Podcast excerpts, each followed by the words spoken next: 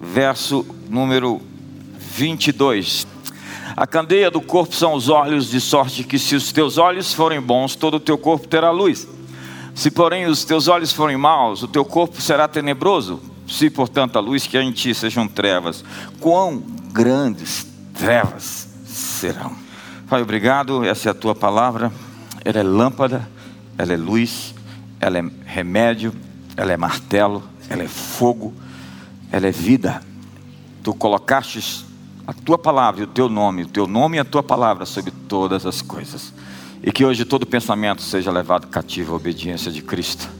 Que hoje todo sofisma e toda altivez se dobrem, sejam rendidos, declinem diante do poderoso nome de Jesus.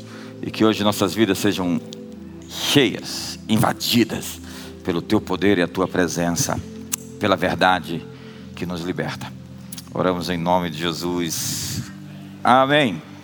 Sabe, em 1938, com um pequeno grupo de atores e um texto de ficção científica nas rádios CBS dos Estados Unidos, Orson Welles narrou, descreveu aquilo que seria uma invasão alienígena acontecendo em tempo real para o desespero de milhares de americanos que estavam ouvindo aquela rádio e acreditavam que realmente aquilo não se tratava de uma ficção, mas de uma realidade que estava acontecendo de verdade. Os marcianos não chegaram, mas o pavor se institucionalizou. No seu livro A Cultura do Medo, Barry Grasner fala sobre o fenômeno da medocultura. Medocultura. Para ele existem pessoas que desejam, desejam que as outras pessoas fiquem com medo. Os políticos vendiam antes esperança e progresso, hoje estão se apoiando no medo. Segmentos da mídia o tempo todo criam um ambiente de bombardeio ininterrupto de notícias estimulantes que geram pânico, pavor. Nosso sistema límbico fica acordado do tipo em frente ou fuja. Então ficamos em estado de atenção, de alerta. Quem são as pessoas que se beneficiam desse comércio do medo? Comércio do medo. As indústrias de segurança ganham bastante dinheiro, é verdade. Quanto você pagou pelos extintores para veículos que você não precisa mais usá-los? E ninguém veio reembolsar esse dinheiro e nem pediram desculpas. Para que serve sabonetes antibacterianos? Se você usá-los demais, você vai ficar bastante vulnerável às bactérias. Mas trata-se de uma indústria de um bilhão de dólares. Os cultores do medo fazem com que os problemas reais sejam ignorados. É aquilo que nós chamamos de uma cortina de fumaça. O que realmente importa está passando desapercebido. As taxas de criminalidade caem 20% e as notícias sobre violência crescem 200%. Ouvimos sobre epidemias devastadoras. Vemos reportagens histéricas sobre crianças desaparecendo. Então segure seu filho, não deixe ele brincar mais no parque. Temos perigos tecnológicos do tipo Terminator, o exterminador do futuro, com computadores que vão ficar mais inteligentes do que nós e vão tomar conta do mundo. Ah, e os alimentos que provocam câncer. E a cancerfobia. A violência está tomando conta das ruas da cidade. Se esconda. Papai, ele assistiu um programa na TV chamado Aqui e Agora. E uma vez eu peguei o carro e falei, papai, estou indo para São Paulo. Como? Você vai para aquela terra? Está todo mundo morrendo lá. Eu vi na televisão, as pessoas estão se matando. E eu fui para São Paulo e voltei, graças a Deus. Na verdade, eu estava em São Paulo agora de manhã, estava pregando na nossa comunidade das nações. Lá tinham 110 pessoas no culto. Nós inauguramos a igreja. Eu fui ontem à noite, ontem, no último voo, e voltei hoje, já estou aqui pregando, para você ver que estão, as coisas como estão acontecendo. E graças a Deus, continuo vivo também. Nós sofremos cada vez mais por motivos menos reais. Não é à toa que exista tanta gente se matando por aí. E na maioria das vezes elas se matam por problemas imaginários. Elas adoecem na alma porque não conseguem enxergar os detalhes importantes da vida que merecem nossa atenção. Celebrar o vento, a brisa, o orvalho, a chuva, a água, torneral que você bebe, fazer de um momento um momento especial, ter gratidão pelo alimento, sem olhar para o bife do vizinho que é maior do que o seu e ficar reclamando. Quando você é capaz de celebrar os, os pequenos aspectos da vida e você desenvolve gratidão, você se vacina contra esse vírus da insatisfação que está ceifando vidas. Há pessoas hoje, há mais pessoas hoje se matando do que pessoas morrendo de guerra. O que, é, o que há de errado na nossa geração? Adam Phillips é considerado o sucessor de Freud. Ele mora em Notting Hill, em Londres, e ele disse que a humanidade nunca foi tão infeliz. Apesar de todos os recursos tecnológicos, as pessoas estão se dopando para ver a vida passar. Ansiolíticos, antidepressivos, as pílulas da felicidade, Prozac, Simbalta. É um bom negócio hoje ser sócio da indústria farmacêutica no que se refere a antidepressivos. E parece que há, sem teorias da conspiração, um, um verdadeiro exagero na medicação das pessoas. O que há de errado com a geração Y? que, segundo muita gente, é a geração Peter Pan, que esqueceu-se de crescer, que se recusou crescer. Eu olho para trás, eu sou da geração X, eu não consigo lembrar de nenhum dos meus conhecidos que tenha se matado. O que aconteceu conosco? Uma geração que não aceita ser contrariada, frágil para qualquer tipo de desafio, revolucionários danoninho vão para uma escola, cortam a luz e a água. Coitadinho dos meninos, ocuparam a escola. É fácil, volta para casa. Não tem água, não tem luz, volta para casa. Que revolução é essa que não consegue ficar sem água e sem energia? Amigos, desconfie das pessoas que estão lucrando com a sua dor. Há terapeutas criando codependência com seus pacientes. Eles não desmamam ele não estabelecem processos onde as pessoas possam ficar livres desses remédios. Há discipuladores, manipuladores, que não deixam as pessoas ter opinião. Está tenso aqui hoje. Eu vim aqui hoje lhe dizer: escolha a sua história e escolha o seu papel nessa história. Escolha o seu personagem. Cada um de nós terá que escolher de qual história fará parte e qual o nosso papel dentro dessa história. Recentemente, a apresentadora Anna Hickman foi abordada por um fã armado que acreditava que o que ela escrevia nas redes sociais era direcionado a ele.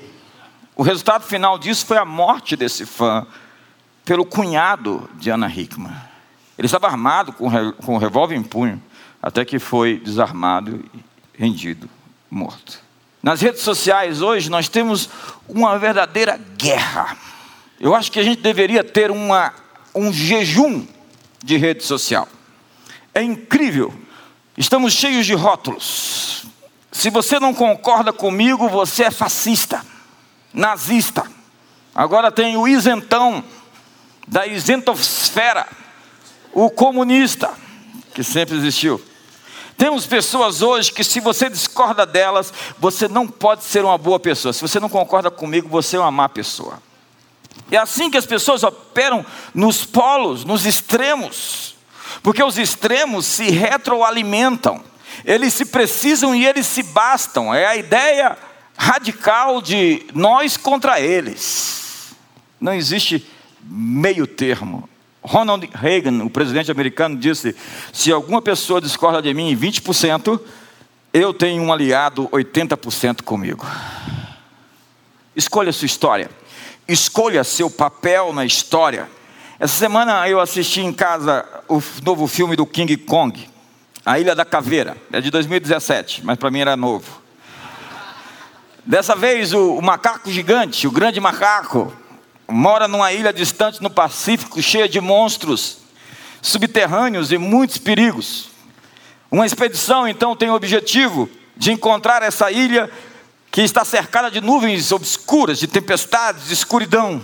Então os helicópteros chegam jogando suas bombas, acordam os monstros submersos e desafiam o rei da parada, King Kong, o rei do pedaço. Logo ele derruba os helicópteros, mata muita gente. Entenda que o nosso imaginário coletivo tem muitos arquétipos.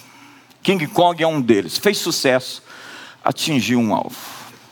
Eu estudo a origem das ideias. E por que, que elas tocam tanto no nosso ser individual e também no nosso consciente coletivo. Nós criamos, por vezes, as nossas ilhas da caveira, com seus monstros, e nos tornamos o King Kong para lidar com os nossos medos imaginários. No filme, todo o ecossistema da ilha depende de King Kong. Se ele morrer, a ilha morre. Eu vim aqui dizer: deixa King Kong morrer para a ilha desaparecer. e todo mundo tem que trabalhar para o macaco ficar vivo para a ilha permanecer. O problema é que essa ilha, por vezes, é criada por nós como um ambiente imaginário de guerras que não existem. E para lidar com esses seres submersos na nossa existência, nós começamos a criar esse grande macaco. Criamos monstros imaginários para posar de heróis, ainda que sejamos macacos gigantes. Há muita gente hoje fazendo papel de vítima. E uma vítima, naturalmente, é um manipulador que não manipula pela força, mas pela fraqueza. Cada um de nós vai ter que escolher qual é a nossa história e que personagem nós vamos representar, apresentar ao mundo. Nós vamos ter que escolher as batalhas que nós vamos lutar, que inimigos vamos eleger para nós. Nós temos uma guerra imaginária acontecendo agora no mundo. Se nós pudéssemos separar o que é real e o que é imaginário, nós seríamos muito mais felizes. É a moça que não quer se casar porque acha que vai repetir a infelicidade da mãe. É o rapaz que contou uma história para si de impotência, que acha que não vai dar conta, então não vai valer a pena. Introjetado no seu consciente ou inconsciente, no seu espírito, na sua alma, está a ideia de incapacidade. E ele começa a se sabotar. É o marido que arrumou uma história de que a esposa está lhe traindo. E se não está agora, vai trair lá na frente, algum dia, você está me traindo, né? Não, não estou. Mas você vai me trair, eu tenho certeza.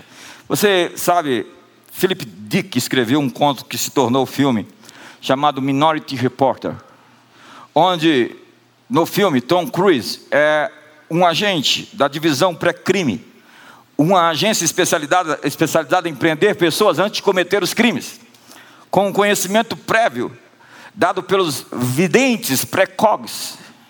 Cruz captura muitos acusados, até que ele mesmo é acusado de cometer um crime no futuro. Há muita gente punindo outros por crimes que não aconteceram, mas quem sabe pode acontecer um dia. É muita doença para uma civilização só. No Brasil, nós já criamos diversos problemas, armamos as pessoas com falsos argumentos e polarizamos a sociedade. Nós nunca vivemos um apartheid social no Brasil, não existe isso aqui. Eu só sei que você é negro até que você me diga que é negro, porque para mim você é ser humano, e nós não fazemos distinção normalmente de quem é branco, de quem é negro, de quem é amarelo.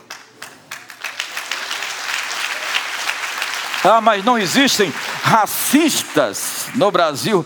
Acredite, existe, mas é uma grande minoria. Só que a minoria é muito barulhenta e a maioria é silenciosa. Qual é a sua história? Qual é o seu papel? Com quem estamos conversando? Naquele filme, hoje é o dia dos filmes, fragmentado, você assistiu? O psicólogo gosta de assistir o filme. Ele tem 23 personalidades e a 24 está aparecendo. É a fera.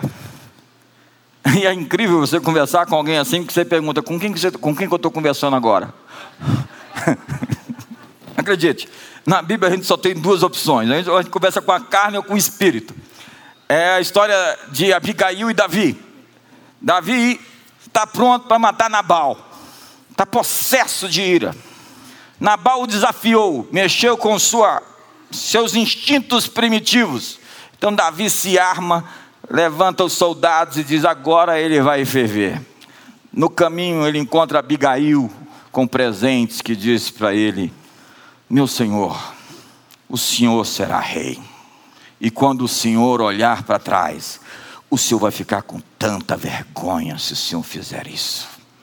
Ela não falou com o assassino, ela falou com o rei.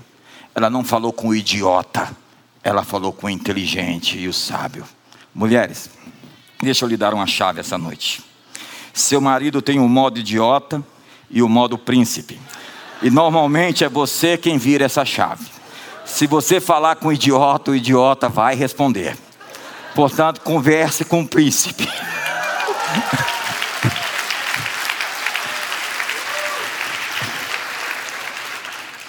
Escolha sua história, escolha seu papel e mostre a melhor história, o melhor papel às pessoas ao seu redor. Isso é a essência do que é o profético. Profético não é ficar aí balá, balá, balá, não. Profético é mostrar o melhor papel das pessoas.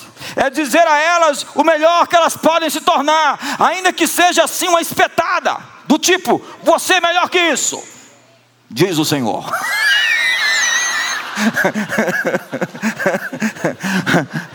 a propósito, Davi, depois que ouviu Abigail, falou: Qual é o seu telefone, senhora? Essa mulher deve ter um telefone para falar com ela. Aí no outro dia o marido caiu duro, ele casou com ela, esperto ele.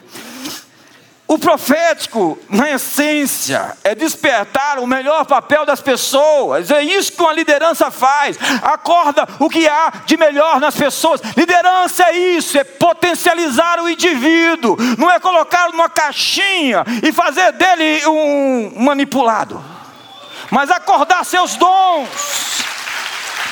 Está intimidado hoje, pode celebrar, me ajuda aí. Você pode fazer melhor. Qual é a sua história? Qual é a história que você decidiu fazer parte? Qual é o seu papel? Qual é o seu personagem?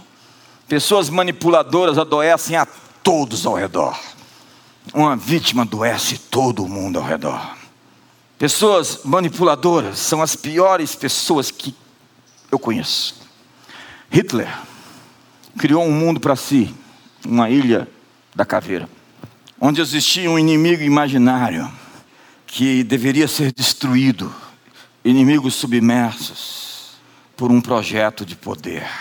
Então Hitler, porque o King Kong é assim, ele mata todo mundo que joga as bombas nas suas fantasias. Se você não quiser me adorar como um Deus, você vai sair do meu filme.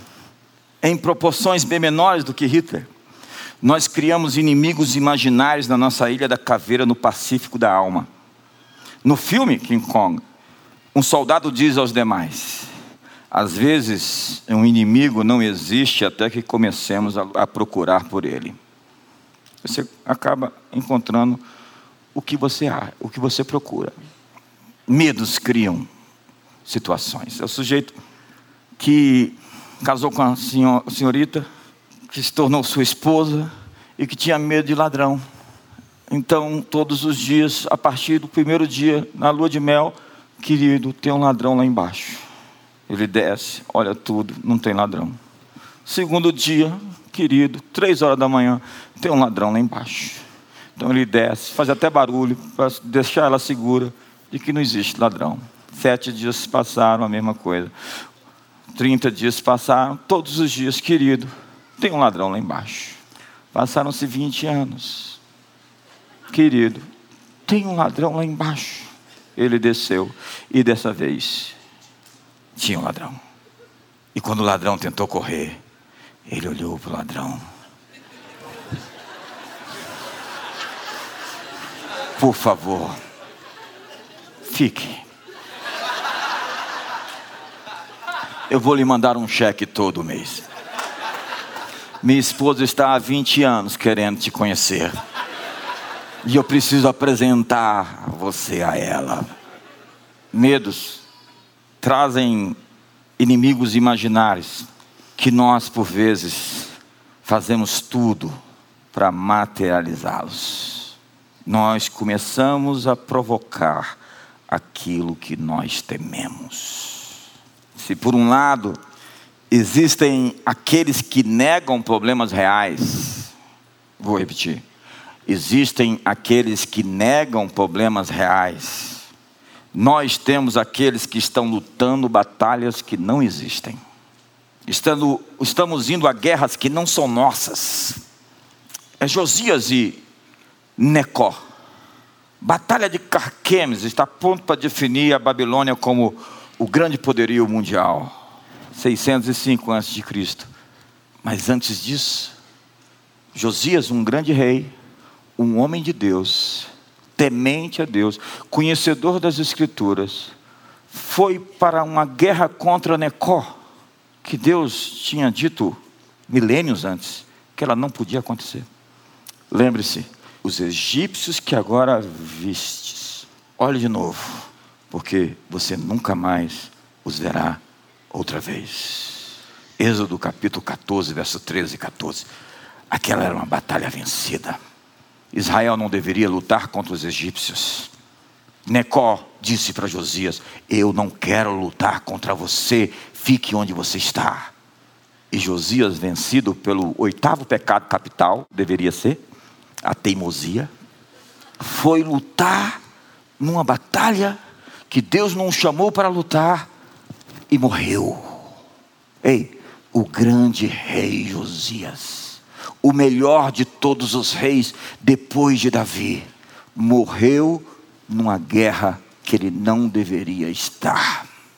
Aquela era uma batalha de tempos passados. Aquele era um inimigo de outra estação. O medo cria muitas histórias. Há um provérbio romano que diz que um homem corajoso morre uma só vez, mas um covarde morre mil tipos de morte.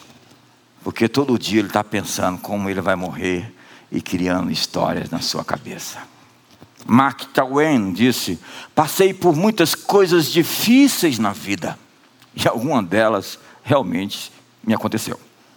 Há pessoas com uma consciência fértil para as coisas das trevas, pessoas que estão oprimidas, e que ainda chamam isso de ministério profético.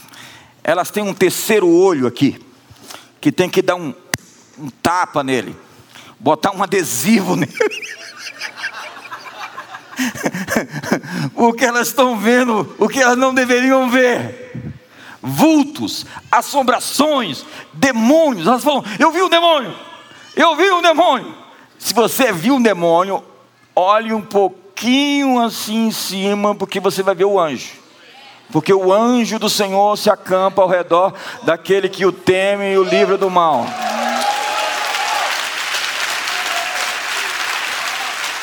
A propósito, ficar vendo demônio é opressão.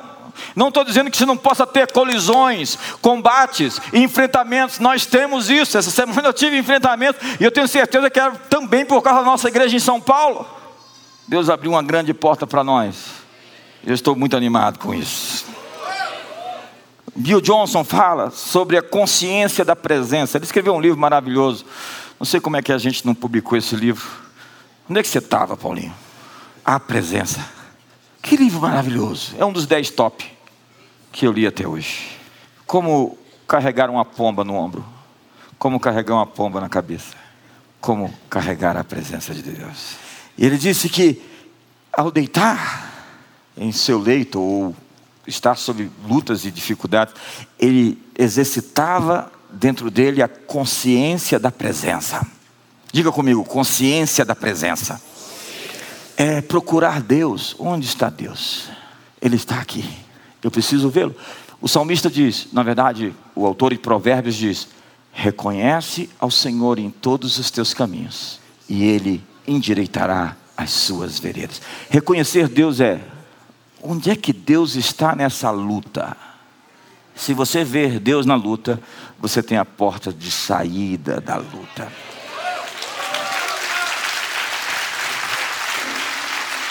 Portanto, feche as portas onde as histórias ruins ganham acesso ao seu coração. Quais são as portas que permitem você ficar oprimido? Se você assiste filme de terror, você merece. Escolha a sua história. Escolha seu personagem. Escolha seu elenco. Você pegou. As pessoas que influenciam sua vida são seus corroteiristas.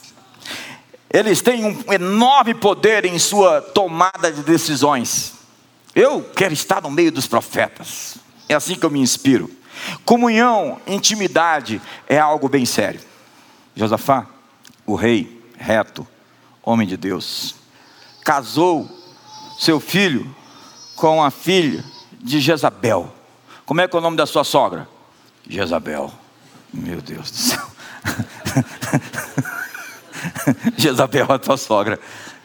Então Acabe chama Josafá e fala assim, 2 Crônicas 18, diz assim: Vamos lutar em Ramote de Gilead comigo. E Josafá fala: Nós estamos aliançados, tal é a tua batalha. Quem são seus inimigos? São os meus inimigos. Vamos juntos, mas antes, vamos consultar o Senhor. Há algum profeta? Então Acabe disse: Tem 400, traz todo mundo. Gente, os 400 profetas trazem uma mesma palavra. E quando 400 teólogos é, concordam numa mesma palavra, alguma coisa muito errada. Josafá fica super desconfiado e diz assim: não tem mais outro profeta. e Acabe diz: tem, mas esse só fala mal de mim. o nome dele é Micaías. Então ele chama Micaías, tem toda aquela situação, porque o profeta. É, ele, ah, pode ir, vocês vão lá. E José fala: não, fala a verdade. No final de tudo, Micaías disse que não era para ir. E Josafá foi. E ele disse que Acabe ia morrer na guerra. Acabe, esperto, mandou Josafá se vestir com as roupas reais e foi disfarçado. Josafá tomou uma corredeira no meio da guerra. Quase morreu porque esse é o resultado de pessoas que entram no juízo dos outros. É por isso que sociedade é uma coisa séria. É por isso que entrar no barco de Jonas dá ruim. Por que, que o barco está afundando? Consulta aí o Senhor. É o Jonas que está aqui. E aí você começa a ver cristão levando sova de pagão. Quem é o teu Deus? Ele criou os céus e a terra. E o que, você está fazendo? Eu estou fugindo dele. Como você pode fugir de um Deus que criou os céus e a terra? Joga Jonas para fora do barco, o que, que acontece? A tempestade acalma. Eu quero lhe afirmar, homem casado, mulher casada, Jonas não é teu marido nem sua esposa. Fique certa disso. Obrigado pela risada, irmã. Você me entusiasmou agora. É porque algumas pessoas começam a ficar fazendo conexões. Ei, por favor, tire o Jonas do barco. Mas não é seu marido. Você sabe, algumas pessoas na sua vida não têm que ser demitidas do elenco. Elas só têm que ter um papel menos influente. Onde eles apareçam menos na tela. Um papel secundário. Sabe, a Bíblia fala sobre sacudir a poeira dos pés quando as pessoas não receberem o evangelho, porque por vezes nós estamos insistindo em coisas que trabalham com desonra, e essa insistência não terá frutos.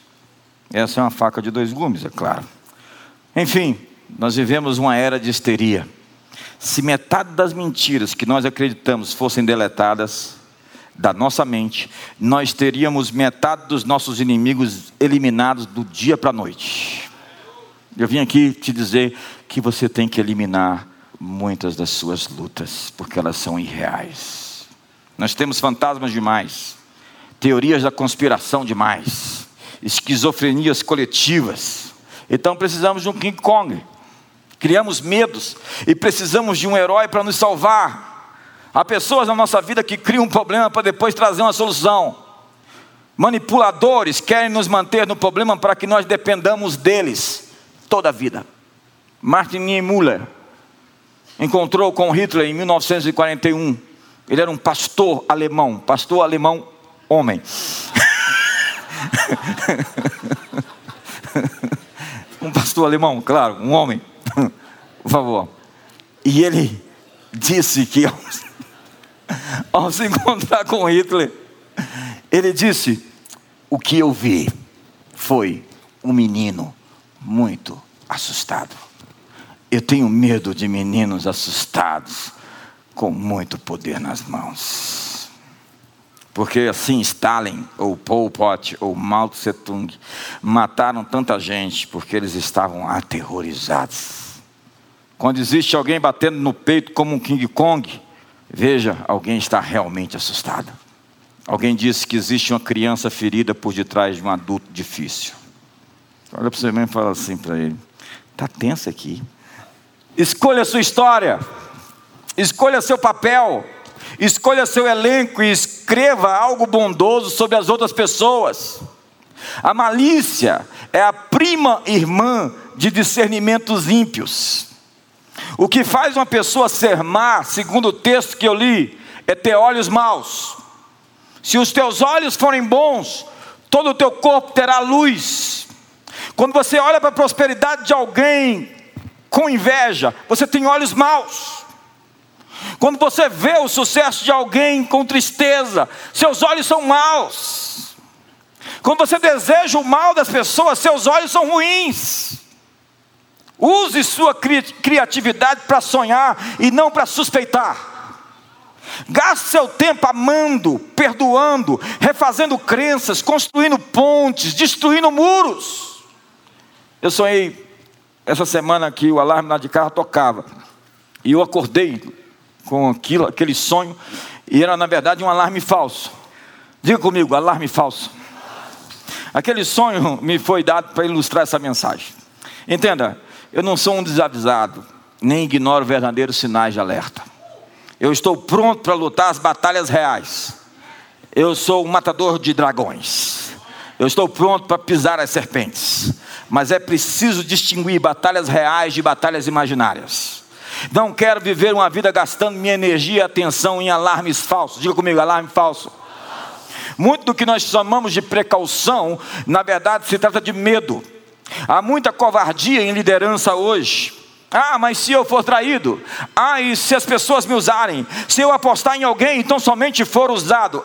Minha resposta a isso é: se você achou um Judas, você está a três dias da sua ressurreição.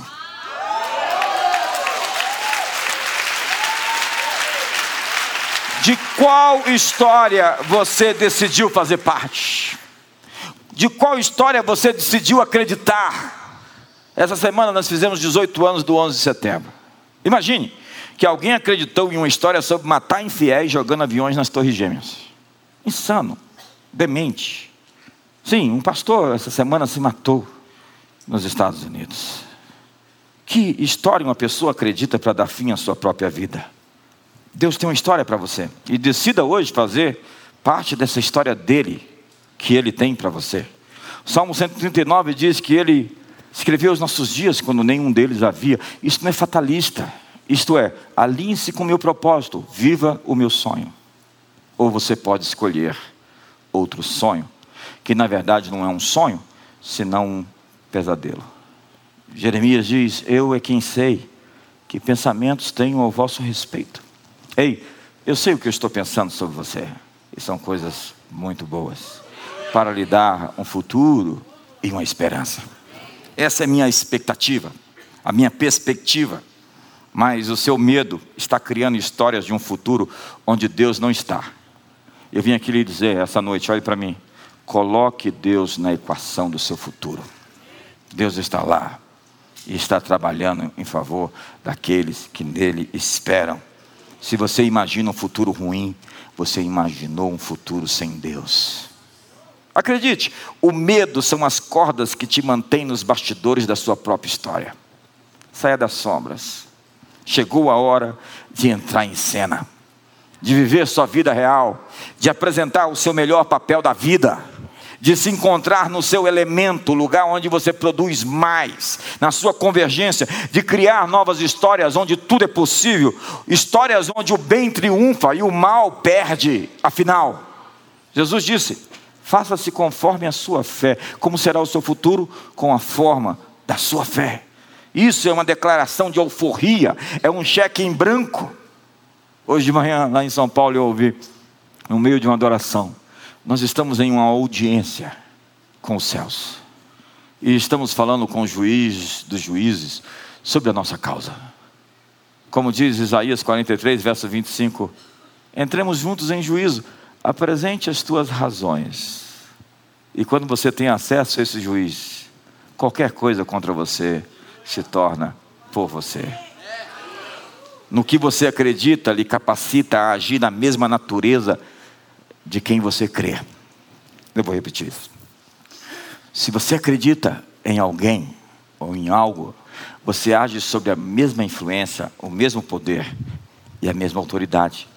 Quando você acredita em Deus, você ativa a natureza dele em seu favor.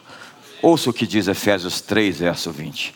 Ora, aquele que é poderoso para fazer infinitamente mais de tudo quanto pedimos ou pensamos, segundo o seu poder que opera em nós. Não é o seu poder, mas é o poder dele. Não é a sua capacidade, é a capacidade dele.